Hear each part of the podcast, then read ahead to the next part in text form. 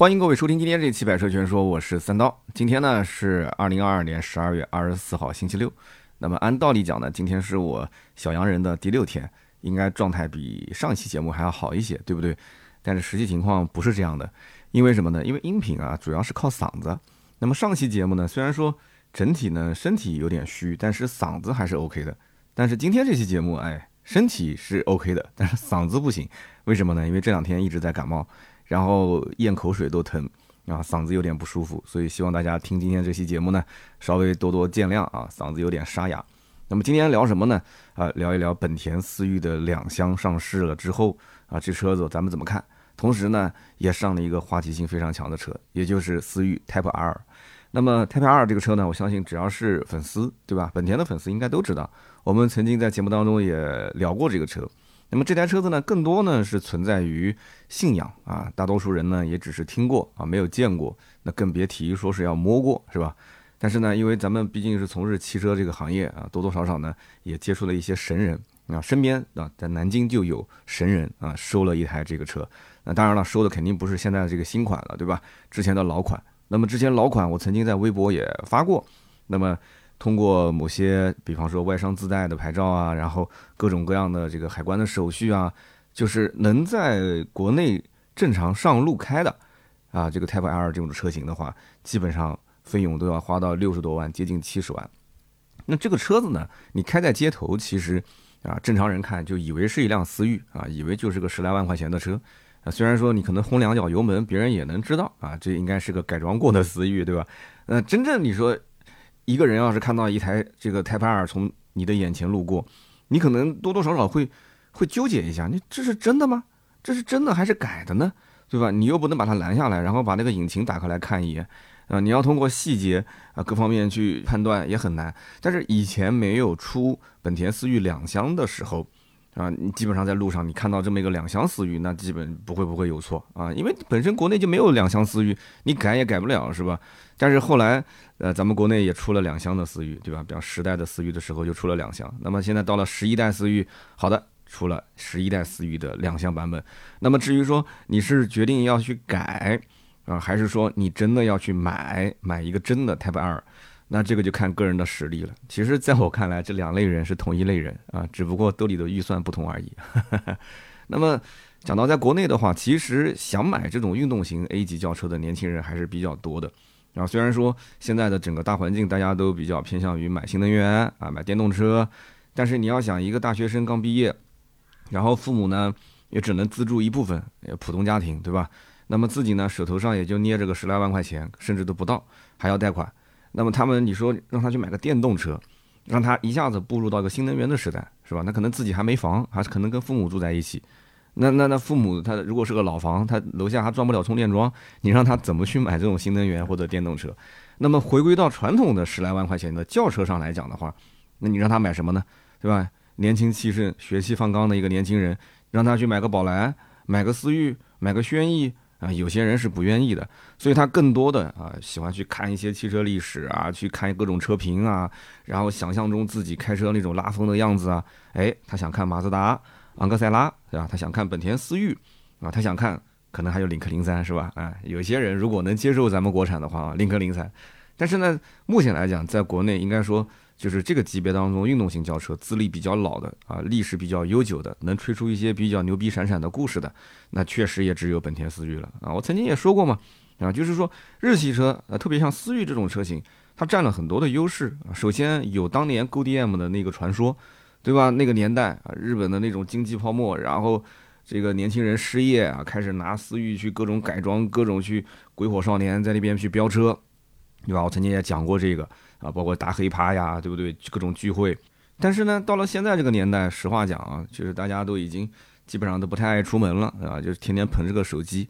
你现在再去聊这个文化，你为了这个所谓的啊当年的这种文化去买单，你要深思一下，你要深思一下，时代真的已经是变了啊。那么说到现在这个第十一代思域，你可以明显发现，十一代思域长得已经是跟时代不一样了。或者说，整个十一代思域，它的气质跟之前的历代思域都不一样，就非常中庸，真的非常中庸。你不能再把这个当年好像在街头混的啊，这个古惑仔，现在都已经去开饭店当老板了，其实就已经是一个大肚腩的一个这个中年人了，对吧？你还很崇拜，然后你还跟他去吹你当年的那个故事，这个我觉得你为了这个买单，真的是有点奇怪。所以现在的思域其实没有了当年鬼火少年的那种啊放荡不羁的个性。所以说，在节目开始之前呢，我说说我的一些观点，不一定对啊。如果说你还是坚持，你心中的思域就是那个思域，然后呢，两厢也是你现在的一个追随的目标啊，贵一点也无所谓啊，那咱就不多说了。包括现在的 Type R，我相信。我们节目当中可能也有土豪也在考虑，是吧？四十多万的价格，那么再加价，现在加价的行情，连经销商自己都不知道该怎么加。就是我目前看到那么多的信息啊，有全国各地有报加六万的，有报加十万的，甚至还有说等老板来定的啊。就是各地行情不一样，就跟我们当年刚开始卖 Q 五也是一个道理，也不知道该怎么加，都知道这个车子货少人多，等车可能要等个半年，经销商反正都知道要加钱。你看我，我看你，反正不行，先报高一点呗，报高一点卖不出去，反正也缺货，那就再等，对吧？十万没人加，那就加八万，八万没人加就加七万，那么总归加到个五六七的时候，有人会把它给买走的，是不是？所以你也不要骂，像这种车型呢，就说白了，真的要有相关部门管它，他会去管的啊。咱们老百姓，你 愿意买就买，不愿意买就骂两句就可以走。那么本田其实自己也很清楚啊，三厢思域它卖的是什么？它卖的都是一些普通的消费者。就是这些消费者呢，本质上来讲还是刚需的，所以呢，车子还是尽量做的要均衡一些，定价呢要稍微的合理一些。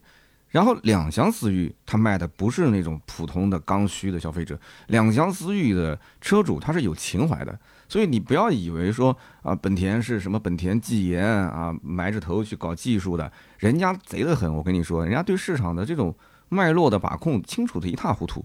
人家知道两厢思域的这部分客户是有情怀的啊！我削个屁股变成两厢，我变成 hatchback，我价格就是定的高，怎么地？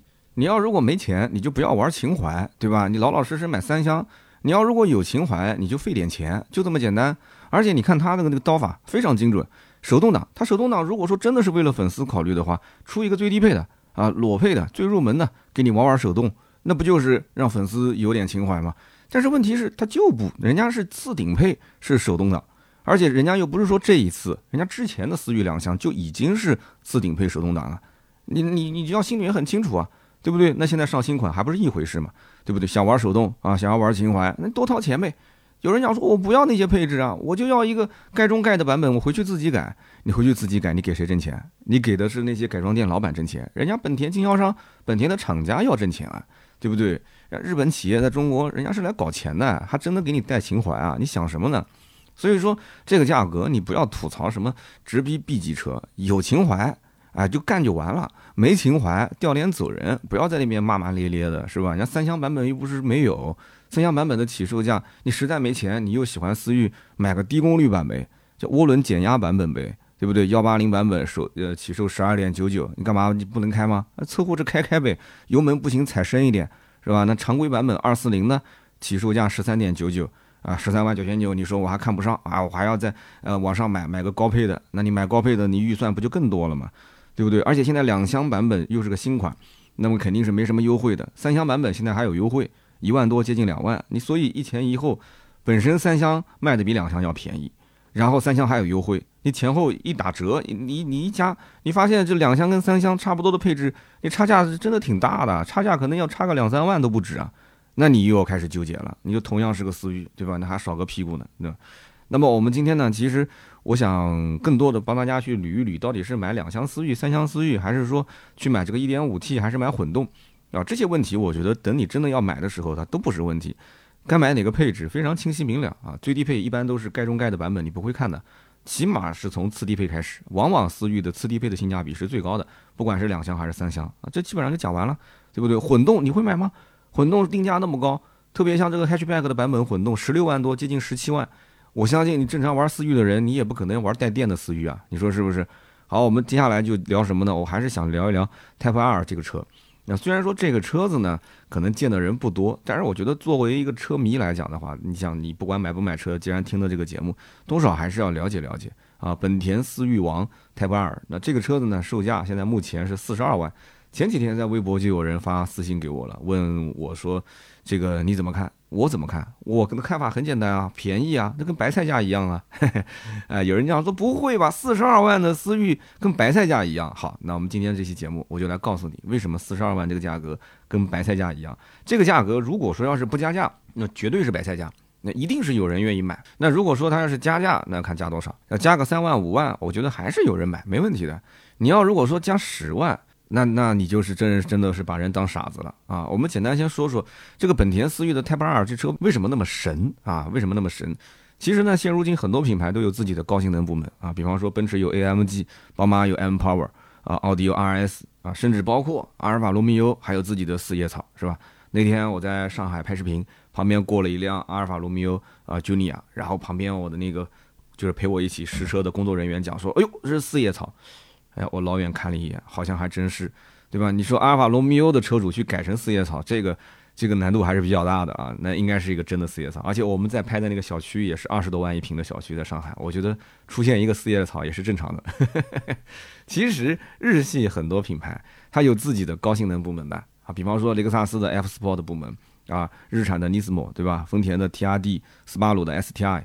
但是呢，这几个所谓的性能部门又有多少人真的熟悉呢？啊，你要说名气的话，我觉得名气最大的还是本田的 Type R，它的名气大，而且相对来讲比较接地气。那么有人要讲了，哎，这个 Type R 怎么会接地气呢？你刚刚前面还说了，这个车在国内卖要卖到四十二万，对吧？之前通过某些手续到国内玩这个车要花到将近六七十万，那个其实说白了是到了今天这个时间节点，在咱们中国这个本土市场里面玩这个车的费用非常非常的贵，但是实际上。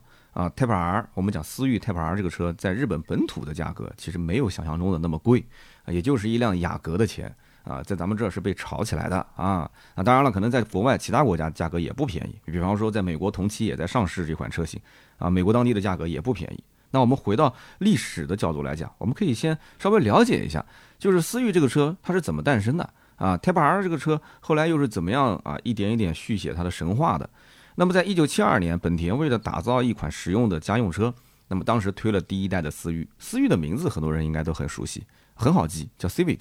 那么 Civic 是源自于英文单词 civilization，也就是说，他们的想法就是让汽车呢，啊，尽量的市民化、平民化一些，也就寓意着说，本田呢，我要把我的呃 Civic 这个产品啊，把我的本田技研的这些呃牛逼闪闪的技术啊，还有一些相关的设计啊，带给普通的消费者。其实有这种想法，在那个年代也很正常，因为早年德系车，对吧？我记得当年大众甲壳虫也是这种想法，对吧？就做一个国民都能开得起的车，说白了就是先普及嘛，啊，普及之后我再开始慢慢的筛选，啊，做中端做高端，一步一步往上走，啊，咱们现在的品牌不也是这样子吗？是吧？那么也正好，第一代思域上市之初，恰逢是石油危机，所以一上市就大火，为什么呢？省油啊，这车子省油啊，但是作为喜欢赛车的就是他们创始人嘛，本田宗一郎。本田宗一郎怎么能造个省油的车呢？那省油只是因为我这个技术一不小心做省油了啊，只是不小心做省油了。那么到了第三代的思域车型上，他就推了高性能版的啊，叫思域 Si。我相信很多人都知道。那没错，思域的高性能版一开始不是 Type R，它是思域的 Si。那么后来呢，在一九八九年第四代的思域上面又推了性能更强的 Si R 版。那么 S R R 这个车型呢，装载的引擎是当时本田最强的四缸机 B 幺六 A 啊，没有错，就是当时首款搭载本田 VTEC 可变气门生成技术的小排量高转自然吸气红头引擎。一听到红头引擎呢，车迷肯定就很兴奋了啊。那么这台 B 幺六 A 的排量只有一点六升，呃，一点六升也就是跟就隔壁的日产的轩逸差不多，但是。但是啊，它最高转速可以达到八千两百转每分钟啊，就快赶得上转子发动机了啊！八千两百转每分钟，最大马力一百六十二匹。你要知道，那个二十世纪九十年代初期啊，即便是放到现在啊，这台引擎原厂的状态也依然是非常能打。因为你想，八千两百转每分钟这个转速，那就不能说强了，这应该说很恐怖啊。那么最重要的就是它还有一个自己很独特的声浪。你要如果看过《头文字 D》里面，你就知道很多人就在讲说啊，我们在听啊，那个声浪来了，这就是 V 泰哥啊，大家就听到这个声音就很兴奋。所以很多人讲说排量小没声浪，这是不对的啊。你要看它的最高转速是多少，对吧？很多人都知道这个，不管是 F1 赛车还是很多的摩托车，它排量并不大，但是声浪却非常的高亢。为什么？因为它转速高啊。所以它即便排量不大，它仍然转速高的情况下，也能产生非常高亢的一个声浪。那么说回 Type R 这个啊，它的这个精神起源，它的精神起源其实最早要追溯到一九六三年啊，本田当时为自家车队打造的这个 R A 二七零 E 这样的一款一点五升 V 十二的自然吸气发动机，看到没有？一点五升 V 十二，现在一点五都已经三缸了啊，那个时候十二缸。那么是当时马力最大的 F 一发动机。那么在一九六五年，当时赢得了墨西哥大奖赛的冠军。并且在一九八八年到一九九一年和迈凯伦车队合作的本田 F 一又拿下三连冠，没听错啊，是本田 F 一，所以人家本田也是玩 F 一的啊，所以 Type R 的运动精神其实在当年是非常纯粹的啊，它是源自于 F 一的，这也是为什么大家愿意为它花钱。那么历史上第一款 Type R 是本田当时非常厉害的超跑 NSX 啊，这个车我也介绍过 NSX，而且这个车我还拍过。啊，在我们南京的 Acura 讴歌开业的时候，因为老板的儿子特别喜欢这个车，然后老板的儿子就自己买了一辆啊，挂了个牌照，自己开的娃娃停在店里面。那这个车子后来我接过来，我也拍了。那么我相信车迷其实对这个车啊，应该是不陌生的。你要如果知道雨神塞纳，那你肯定应该多多少少了解这个车，因为塞纳生前呃也是帮本田去调教过这款车啊，在赛道里面帮他去各种测试。NSX 其实每一代的车型啊，基本上都是被车迷给消化的。也就是说，他可能真正开上这个车的人，他不仅仅拥有一台，他可能是老车主，然后置换新车，甚至老车没卖，家里面有两台以上，所以大概是这么一个情况。但是很遗憾，在咱们中国市场，因为没有没有老一代的车迷，所以 NSX 的这个这个车型，据说最惨的时候，到最后卖的价格，真的是，就我估计老板要流着眼泪买了啊，真的是这样子的。所以 NSX 确实是一个非常不错的超跑，我个人其实也很喜欢啊。如果有条件的话，以后如果啊有机会，我要是买超跑，我觉得我的第一辆超跑很有可能就是 NSX，开一个这个挂着本田标的 NSX 在路上开啊，不知道别人看我的眼神会是怎样。那么这个车子我觉得颜值也很好看，而且实力也有实力，技术也有技术，所以呃大家都管它叫什么呢？叫东瀛法拉利。那么它的成绩也确实是。在当时是赶超了同期的法拉利三四八 TS，大家可以去有据可查啊。那么在一九九二年的时候，本田对于 NSX 又做了进一步的强化升级，然后给它命名叫什么呢？叫 NSX Type R 啊，没有听错。那么它的简称叫做 NXXR。那么由于数量非常稀少，价格又非常的昂贵，所以并没有在市场上得到强烈的反响。那么后来呢，这个 Type R 啊又下放到了1995年的硬地瓜啊。很多人一听到硬地瓜，说这不就是思域的另外一个兄弟车型吗？那么硬地瓜 Type R 这个车型开始啊，在江湖上的名气越来越大。Type R 这个车呢，也可以讲就是靠硬地瓜这个车带起来的。那么后来呢？再到一九九七年，Type R 呢才终于出现在了第六代的思域上，也就是 EK 九第六代思域上，取代了之前的思域 SIR。所以你看绕了一圈，对吧？从我们刚刚讲的 NSX，然后再到硬地瓜，然后才到了思域这个车上。所以还不是说 Type R 这个一上来就是思域的一个性能版，它不是这样子的。所以这个历史大家稍微清楚一点。那么很多忠实的 GoDM 粉丝可能会说啊，三代之后再也没有思域 Type R 了。为什么啊？车迷们会说这样的一段话，其实也是因为从第四代的思域 Type R，也就是从 FK2 开始，之前的小排量高转自吸引擎就被抛弃了啊。大家还是有情怀的。那尽管引擎代号还是 K20，但是后来取而代之的是 2.0T 的涡轮增压引擎啊。涡轮增压引擎呢，肯定马力更大嘛，那么车型肯定也配置更高，开起来速度也更快，但是啊，就没有了之前本田那个高亢的声浪。而且呢，啊，也失去了之前那个烂仔的风格。其实现在的思域就完全没有烂仔风格了。所以你看，一代更比一代差，是吧？一代更比一代没有风格，就是那种痞帅痞帅的感觉，是吧？那么取而代之的呢，就是这个 2.0T 的发动机，也不知道大家喜欢不喜欢。有人讲说不对啊，思域不是 1.5T 吗？哎，等等，我们现在聊的是 Type R 啊，聊的不是普通版的思域，普通的是一点五 T，Type R 是 2.0T。那么尽管这样。却依然啊不能浇灭一部分人对于这种 Type R 的信仰，对它的热情，还是有人买啊，还是有人买。好的，那我们看到现在第十一代的思域 Type R 终于来到国内了，售价也出来了，四十二万。那么这一代跟上一代比，只有在看得见的地方变化很大啊，比方说外观内饰。但是不得不说，就是说，虽然十代思域 Type R 看上去很战斗啊那个造型，但是比起这个十一代的思域的 Type R 啊，确实我觉得。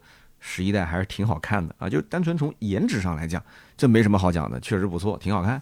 那么新款呢，有着很明显的宽体啊，而且这个轮胎尺寸啊，二六五三零 R 十九啊，这个轮胎你要如果看到实车，我估计就像四只非常肥硕的爪子抓在地上一样。哎呀，这整体给人感觉就非常的敦实，而且它这个原厂的胎圈啊，它就是本田跟 BBS 联合开发的，那么颜值也不错，轻量化做的也不错啊，也是下了血本的。那么发动机呢，依然是沿用上一代的 K20C1 2.0T 的涡轮增压发动机啊，有 VTEC 技术，最大马力呢300匹，最大扭矩呢420牛米。虽然三百匹的马力就比起海外版本有所减少啊，但是懂的都懂，对吧？咱们国内毕竟有相关法规。那么低于北美市场三百一十五马力，也低于日本市场三百三十马力啊。不过不用担心啊，这个三十匹的问题，后期呢啊，通过相关的啊美容啊，你懂的，对吧？它自然而然就可以是超过啊，可以升到三百三，大家都懂。那么重头戏就来了啊啊，思域的 Type R 为什么那么多人为之疯狂？因为它匹配的是一个。六档手动变速箱，没听错啊，Type R 它没有自动挡，手动变速箱六个档位。那么我们知道，这个老司机开手动挡啊，真信仰开手动挡，甚至之前买丰田八六的人啊，同行之间他们都会调侃：你如果买的是手动挡，那你买的就是丰田八六；你要如果买的自动挡，那你买的是丰田四三。为什么呢？因为你的乐趣少了一半，对吧？本来是八六的，现在变成四三了。那么这个 Type R 的呃六速手动的变速箱，它的换挡行程更短。挡把的长度也更短，换挡时的吸入手感也是更好一些啊。同时，全新的这个轻型飞轮设计也是比同时代的思域 Type R 轻了百分之十八啊，惯性降低了百分之二十五。当然了，这些呢都是理论上的，咱也没摸过，对吧？这个东西说白了，等到车子到了，你真的想买，你也没没试驾车可试，对吧？哪家 4S 店还给你配一个 Type R 的试驾车呢？这都是在网上先吹出去，让你先被洗脑。等你真的拿到手上的时候呢，你再开啊，你就觉得说，哎，好像跟当时说的，呃呃，好像确实是那一回事吧？啊，可能你换挡的时候特别的生涩，但是啊，就，哎，对吧？还是不错的，可能是我不会开，对不对？就像我之前我也拍过那个斯巴鲁的呃 WRX STI，对吧？当时我去开这个车子，当时也讲，哇，说这个车子就是那个手动变速箱才是精髓，特别难开，哇，可能是我不会开，那油门离合你稍微配配合的差一些，就稍微就是。半联动要是差那么一点点，你可能就熄火了。在路上开的是一头一脸的汗，特别的重啊，那个车子，我的天哪！但是哎，你你你仔细想想看，你说这车子它也是个信仰神车呀，对不对？而且人家也是冲着手动挡买的呀。那我当时也拍过一期视频啊，穿着个皮衣，大家看过吗？是不是？所以我在想，思域的 Type R，我有机会啊，如果我身边有土豪买，我一定要拿过来试一试，我来看看它是不是真的是这样子的啊。换挡行程更短，挡把长度更短，换挡时的吸入手感更好。那你买个桑塔纳不就行了吗？桑塔纳的那个手动变速箱是我开过那么多台车，那真的是相当奥利给的桑塔纳。那那那你就感受一下嘛，对吧？你无非就动力弱一点。哎，这个怎么讲呢？我就不去打击别人的信仰了啊。那么此外啊，这一套六速手动的变速箱还用上了自动降档补油功能啊。自动降档补油，那还有什么乐趣啊？说这个大大降低了驾驶难度。那这个降档自动补油的功能呢，可以让发动机啊它的转速一直保持在两千两百转每分钟以上啊，处于一个最佳的工作区间。所以说。理论上讲是变得好开了，但是实际上我觉得这些都是个噱头啊，都是个噱头啊，不停的给你降档补油，然后不停的让你去，对吧？手动挡的油耗开出了一个自动挡的油耗，当然了，Type R 的车主也不会在乎油耗，是吧？那么我们前面也说了啊，四十二万的思域 Type R 这个车到底贵还是不贵？我的观点是不贵啊，因为我觉得不管是从什么角度出发。你只要是思域的 Type R 的粉丝，你兜里的预算是足够的话，那这个价格你肯定是毫不犹豫就拿下了啊！因为你可能错过了它配额就那么几千台，你你错过了是有还是没有的问题，而不是说你你到底能不能就是花多少钱去买的问题，对吧？那么即便后期它要加价，我觉得在个人的预算范围之内，这台车子如果是换做我啊，我觉得我要有这个预算，三到五万我肯定能接受啊！但是你要说，把它价格炒到个加个十万块钱以上，那我肯定是不能接受了。因为大部分的人如果是关注到这个车，身边多多少少肯定也会有一些玩这类车型的人，他不可能是孤孤单单一个人自己偷偷摸摸去玩，一定是一群朋友一起玩啊。就算你脑子一热，你说加十万我也买，身边人也会拉着你的，说不可能的，这个价格太夸张了，你全国各地再问问，对吧？当时你想通过外商自带，通过各种手续，呃，最后被炒到六七十万，那一部分人那是真信仰。那是硬着头皮，就是国内确实没有从国外，呃，就是各种手续进到国内来上了牌，想要有正规手续然后再开的。但是现在是正儿八经进口到国内了，是真的国内有车了，你何苦还要花那么多的钱呢？是不是？那么即便到今天，你看时代的思域 Type R 的二手价格，你说卖多少钱？那时代思域的二手价格卖到接近五十万。有人讲你怎么知道这个行情的？因为这个车就在南京啊，啊就在南京就有车在卖。那么我们对比之前的行情，你想十代的思域 Type R 的二手价格都要卖到五十万，现在十一代 FL 五，也就是最新款的思域 Type R 新车落地，它不超六十，不超六十，你能接受吗？对吧？所以对于信仰粉来讲的话，这绝对是很有性价比的。但是还是那句话，反正就是加价是个非常恶心的事情。但是毕竟货少人多，你又有信仰在，所以加多少我已经非常清楚的说了我的观点了啊。那么大家按照这个行情，我觉得。对吧？那现在据说是低于六，不低于六就反正他不卖，那你怎么办呢？这确实也挺难的，你只能跟他慢慢的磨啊，不行就找相关的关系啊，去跟他谈啊。天生这个加价也不可能给你开发票，你说是不是？好，那么同时呢，有人讲国外什么行情啊？国外的价格，呃，国内现在四十二万，其实真的你要看看国外，你也觉得没什么离谱的。北美市场，人家都说美国人的那边这个价格卖的便宜，对吧？十一代的思域 Type R 在美国的售价啊，大概在四点三万美金。那么约合人民币大概在二十九点六万元，那么再加上二点零 T 的进口车要缴纳百分之五的消费税、百分之十三的增值税、百分之十五的关税等等，那么定价四十二万，你觉得合理不合理啊？你自己看。那么更夸张就是，其实在美国当地经销商他也要加价啊，只不过他加的不是说纯现金，他就是也是让你买这个买那个买各种东西。反正加在一起的话，它的裸车就从四点三万美金变成了五万多美金啊！所以说你要再加上刚刚讲的啊，按照这个价格，再加上国内的这些税费，那实际上超过也要差不多五十多万了啊！那么这样一看，大家心里面是不是就平衡多了啊？好像也不便宜是吧？不过对于思域的 Type R 的死忠粉丝来讲，价格其实都不是问题，不要那么夸张就好，三十万也好，五十万也罢。呃，估计在二十号上市的当天，很多人已经在店里面都交了定金了，人家根本就不问价格，赶紧交个定金啊，给我排个位子，后面再说吧。那么对于普通的路人来讲，或者粉丝来讲，啊，手里面捧着四十万，准备第一次买一个性能车的小白用户，我可以非常负责任的告诉你，你不要去碰思域 Type R 这个车，你不要觉得说好像大家都在炒这个车，感觉这个车是不是一个什么理财产品啊？这个完全是两个概念啊，因为你如果是第一次买新能车，你之前可能并没有开新能车的经验，所以没有尝试过性能车给你带来的那种快感之前，你不要去轻易尝试这种需要靠技巧，还要靠信仰啊，要靠脑补你才能获得乐趣的这种车型啊。相反，你去干脆买一个奔驰的 AMG 啊，哪怕是 A 三五也好，宝马的 M 二四零 i 或者是奥迪的 S 三这种车型，它反而更适合你。哎，就简单粗暴，就这么开开玩玩，对不对？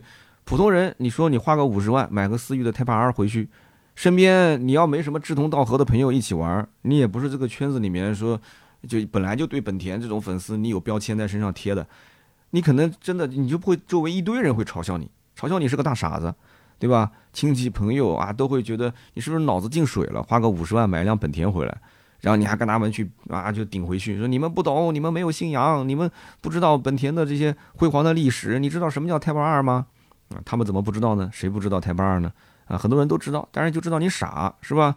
你还真不如就直接买个 AMG A 三五也好，A 四五也好啊，宝马的 M 二四零 i 这些车，对不对？你买个奔驰，你说奔驰那虽然是个小车，但是呢，人家毕竟是性能车啊，人家毕竟 AMG 啊，而且要标有标，要内饰有内饰，对吧？你说玩宝马，玩宝马，你好歹好歹是个直列的六缸引擎，对不对？你这正经的小跑车，对吧？你开出去也挺拉风的，妹子也愿意上。但是你反观，你买了个思域 Type R，性能没有很强，而且呢还是个前驱，还是个手动挡，对吧？你会开手动挡吗？你别到时候开出门一起步就熄火，一起步就熄火，别人还以为是个新手呢，是吧？那外人看来还以为是一个低配版的爆改的思域。你开回去，你爸妈说啊啊，我是不是钱被你骗了啊？我给你那么多的钱，你怎么就买个这个车？你说没有，爸妈，我这车真的值五十万，嗯，你骗傻子呢？你是啊？所以说，比起奔驰的 AMG A 四五、A 三五啊，宝马的 M 二四零 i 这些同价位的性能车，思域的 Type R 显得就更加的纯粹。那为什么说它纯粹呢？三百匹，对吧？六 MT 六速的手动的变速箱，就光这两个就可以让它在百万以内没有任何的替代品。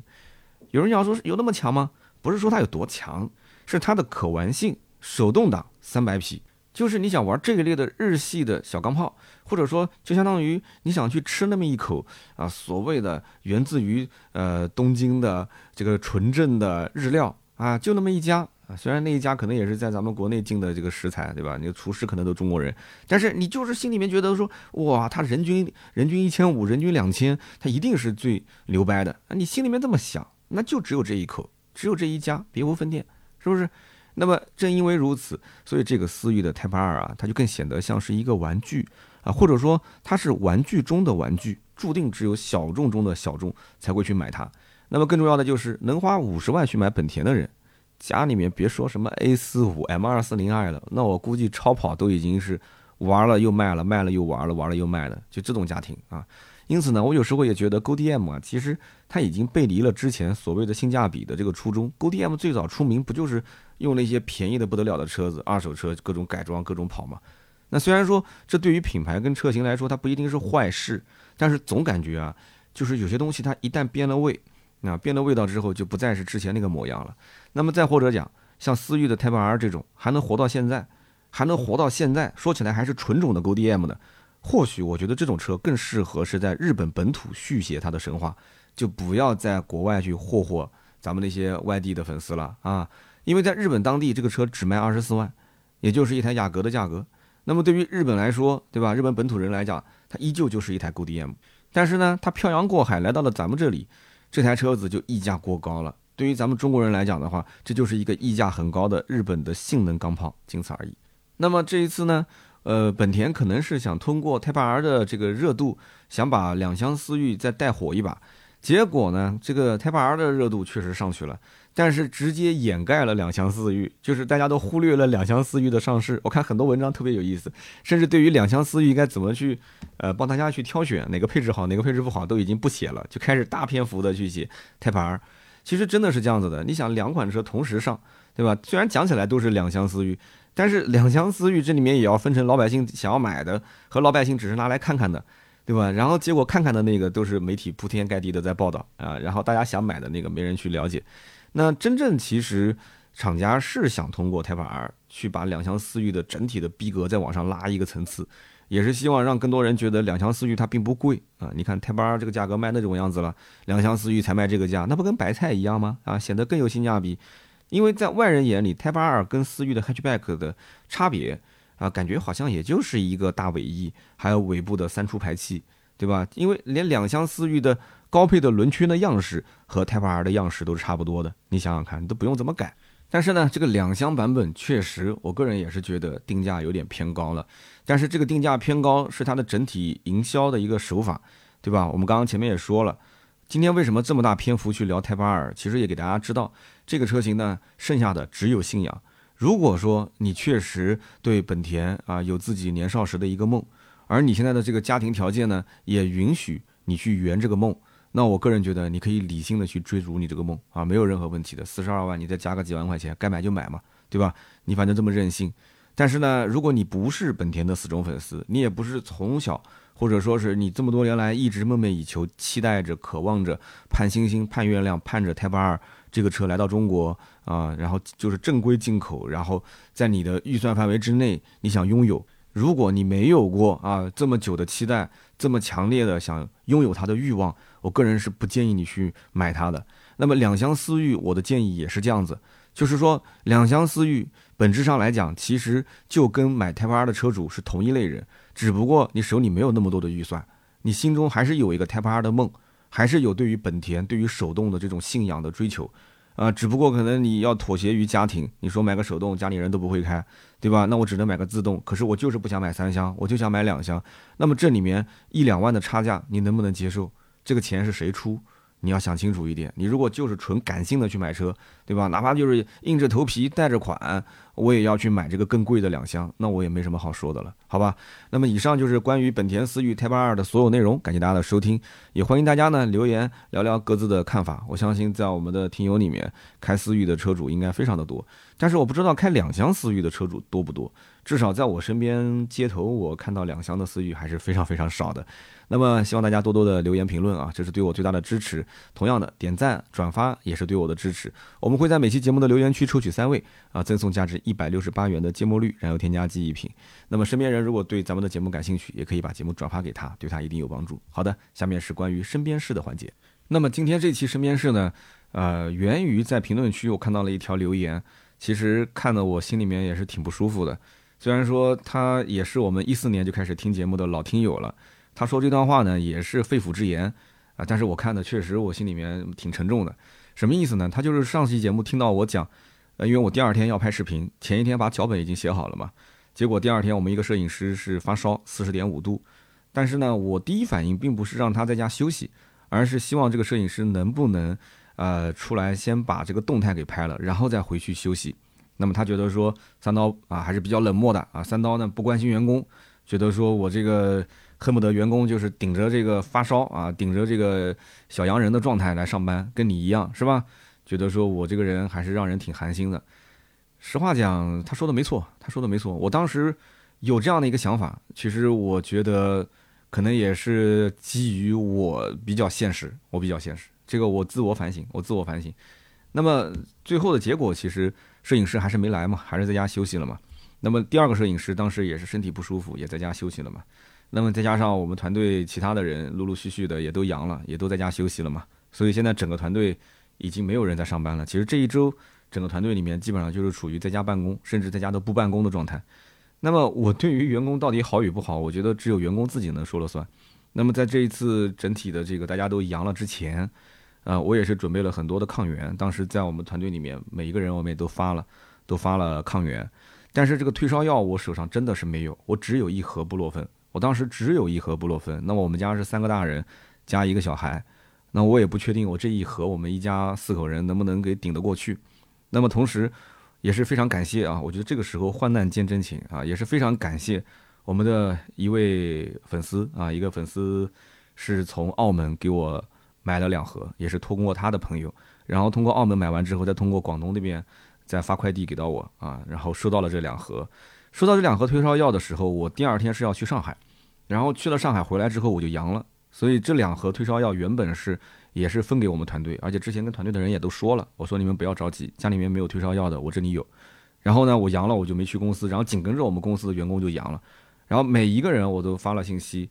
跟他们都确定我这里是有退烧药的啊，如果家里没有的话，那不行，我就喊跑腿啊，让跑腿过来给你们送。那么同时，我也是跟我们的同事也都啊保持联系，就是什么状态啦？现在基本上大家也都差不多了啊。第一波这个发烧啊，第一波的这个浑身酸痛也都好了，现在基本跟我一样，也是处于一个感冒的状态。那么下一周能不能上班？我也是在马上今天礼拜六，明天礼拜天，我也是在跟大家沟通的情况下。如果说大家的状态还不是特别好，可能还要继续延续在家办公，对吧？那如果说能够到公司来的话，那么可能我们会简单的开个会，把今年剩下来这二十来天的基本的工作布置一下。其实本身自媒体也不一定要天天在公司上班嘛，是吧？我们也是希望大家能够养好身体。那么这一次除了我们有一个粉丝是给我提供了退烧药以外，啊，包括我们南京的啊非常好的一个兄弟也是知道了我，对吧？这个除了退烧药以外，家里面连一个温度计都没有。然后也知道我阳了，知道我阳的前提条件下，啊，还托人给我送了 VC。他说你有 VC 吗？我说我没有 VC，没有 VC 没事，我安排个人给你送。但是毕竟我已经阳了，也不能接触，怎么办呢？然后说就放到我楼底下的电动车的啊，电动自行车的这个篓子里面。然后他安排了人给我送了 VC。那我只能说，我的我的我的内心是特别温暖的，对吧？那也是有兄弟能能帮我，在这个关键的时刻。那么同样，我们也要去帮帮别人。你比方说。我的我的这个表姐啊，我的表姐孩子发烧了。现在不是说成年人的退烧药不好搞，现在最难搞的是孩子的美林，对吧？那有些地方美林被这种黑市炒到了几千块钱一盒，那我们家就是四分之三吧，啊，四分之三，其实也也也没有多少。那表姐现在问了一圈都没有，那现在问到我们，其实其他家是不是没有也不好说，可能人家有，就是说那我确实也不想给。那那既然是自家亲戚，那怎么办呢？结果我媳妇儿用那个喷喷水壶的。那个瓶子，然后倒出来一小部分，给我们自己家留了一点，然后剩下来一半给到我这个表姐拿走。我那天开冰箱的时候，我不知道，我打开来一看，我说：“爷，这里面是什么东西啊？”啊，我媳妇特别紧张，别动，别动，别动，这个是美林，这是救命的，就剩这一点点了。我说：“那原来那一盒呢？”他说：“你表姐拿了一半走。”所以现在当下这个大环境里面，其实谁愿意在这个情况下能出手帮帮你啊？能够把自己有限的一些。这个资源一些药物能够匀一些分一些出来，我觉得这个朋友你是可以交的啊，是可以长交啊，可以深交的。所以今天我也不想聊那么多身边事的一些细节，反正我们团队其实人也不多啊，一共就十来号人，咱们咱们就团队公司也不大，然后办公室也不大，就有的时候就是喊一嗓子，大家都能听得见。在这种情况下，我觉得我们整体氛围还是挺好的。但是呢，就是因为可能上期节目我这个人话也比较多，有的时候呢，身边是这种环节讲话，我也不会过脑子，有有的都没提纲。你像今天我就没提纲，就是想到哪就说到哪。那有些话呢，可能说的过程当中啊，啊，他也不是特别的符合这个当下的时宜，因为现在呢，每个人的情绪都比较压抑，对吧？然后每个人都是希望得到更多的一些关心啊，希望得到更多的一些呃相关的资源。那么在这种情况下，你突然你讲出这样的一番话。对吧？他都发烧了，你还希望他工作，那确实是不太妥当。那我也是反思了一下，确实是这样子。那么同时呢，我也是希望大家多多支持我们。那我们团队呢，我也是希望是尽快恢复啊。我当然是希望工作一切都走上正轨，但是身体肯定是摆在第一位的，对吧？那如果大家说发烧是没了，但是只有感冒，感冒虽然说可能这个抗原还没完全产生，那你说一定要等到完完全全感冒也好了，然后等到有了抗原。啊，从第一天开始阳，到最后我抗原产生，整个十几二十天啊，我觉得完全 OK 了，我才来进行工作。我现在心里面其实也没有底，就是国家到底以什么样的规定，就是你什么样的状态可以复产复工？是说你从第一天阳开始算起，七天、五天、十天、十五天，我心里面都没有底，我都不好，我都不知道。我现在如果说我要是开口说，哎，兄弟们来上班了，那说明说明我没良心吗？说明我很冷漠吗？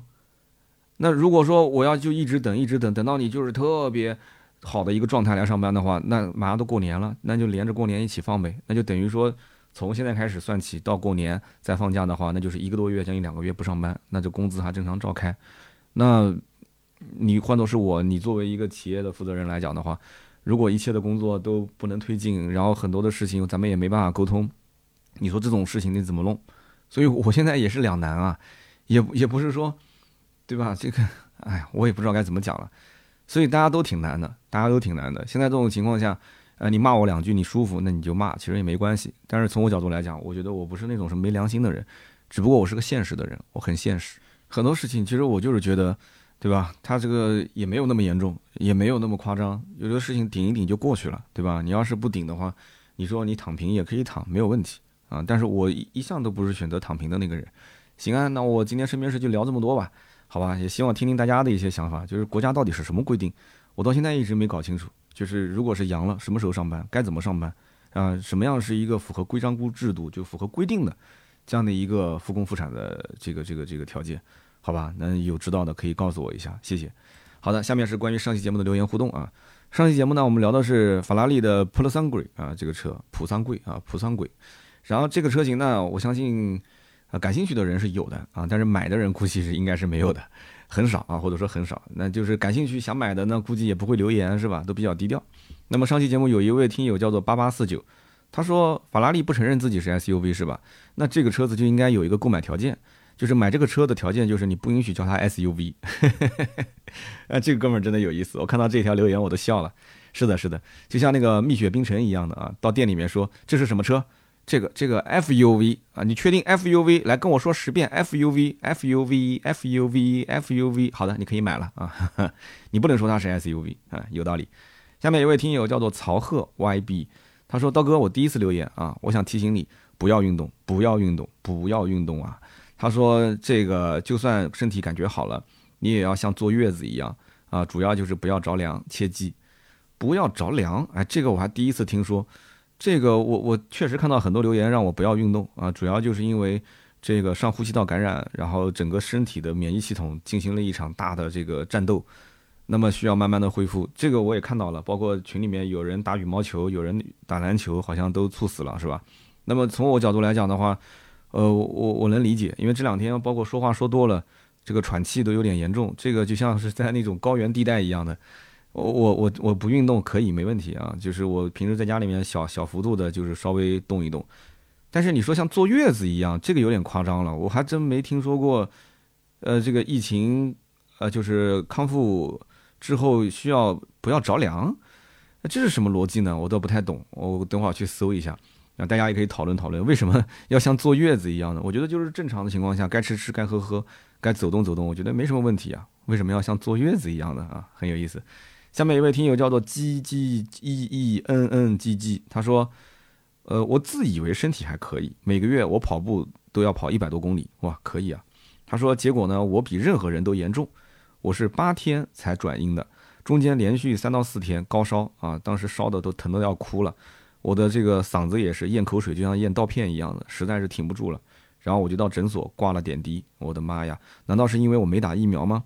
哎，其实关于这个疫苗的观点啊，我也听说过一些，有些人讲说，如果是打了疫苗的话，可能就是遇到了这个毒株啊。呃，反应会相对来讲轻一些，但是如果说没有打疫苗的话，会严重一些。那我们就刚刚前面提到的，就是我们那个摄影师两位，其中有一位就是一针疫苗都没有打，他好像确实挺严重的，他就第一个发烧发到四十点五的。那么我跟另外一个摄影师，我们两个人呢都是打了两针疫苗，那我们俩相对来讲没那么严重啊。就是我前两天还给我第二个摄影师打了个电话，他的情况呢，他跟我还不一样，他跟我几乎是同一天时间是变成小阳人的嘛。那我是基本上两天身体状况就已经都 OK 了，但是他呢还是有低烧，他都已经是第四天了，他那个低烧还是有，所以我也不知道他是什么情况。今天我还没跟他联系啊，就明天我准备跟他再联系一下，问一问到底他这个烧退了没有，因为他们家的这个退烧药也快没了，可能还得给他送一些。但是这个退烧药呢也很纠结，就连续吃个四天还能继续吃吗？所以这很多问题，你看就关于吃药这个问题，就是需要很多的专家能给我们一些咨询。所以这个疫情其实也是让我们成为了半个这个这个关于医药方面的这个小小小专业人士了啊。嗯，其实说这些话也是挺尴尬的。现在这个大环境呢，只能讲说，大家呢有信息一定要互相去啊，互相去沟通。但是现在网络上的信息呢又特别的多啊。你比方说，呃，转阴之后，今后这个复阳的概率高不高？那么有人讲说，呃，非常的低，只要你不要全国各地到处乱跑，对吧？你在同一个地区，基本上毒株应该是相同的。